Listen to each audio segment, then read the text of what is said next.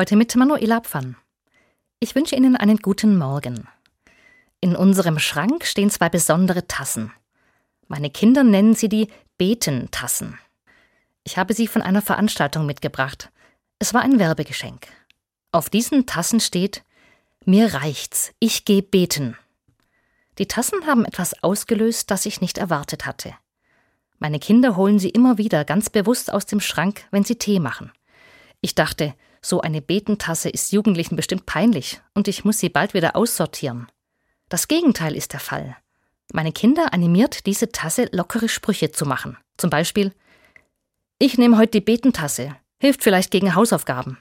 Oder Gib mir die Betentasse, ich brauche sie dringender als du. Und manchmal passiert auch Folgendes. Wenn ich wieder einmal zu viel auf meinen Sohn einrede und sein Verhalten kommentiere, dann kann es gut sein, dass er aufsteht, mich angrinst und sagt, Mama, mir reicht's, ich geh beten. Und dann verschwindet er in sein Zimmer. Ob er da wirklich betet, weiß ich nicht. Das ist auch nicht entscheidend. Für mich ist es das Signal, jetzt ist es genug, jetzt braucht er Zeit und einen Raum für sich. Ich finde, genau das passiert beim Beten. Da öffnet sich ein Raum. Ich kann mich dorthin zurückziehen, ich kann ruhig werden, ich kann erzählen einfach an Gott das abgeben, was mich gerade beschäftigt. Dazu braucht es keine eingeübten Formulierungen. Beten kann man so, wie einem der Schnabel gewachsen ist. Ich selber habe mir angewöhnt, dass ich abends bete, wenn ich im Bett liege und mich in die Decke gekuschelt habe.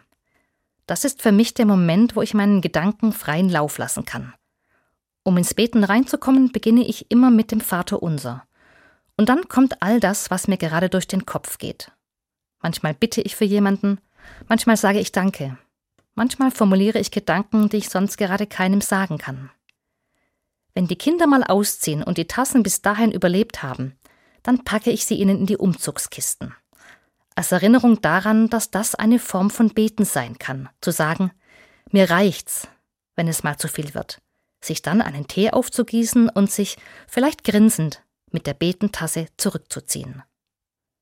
Manuela Pfann aus Wendlingen von der Katholischen Kirche.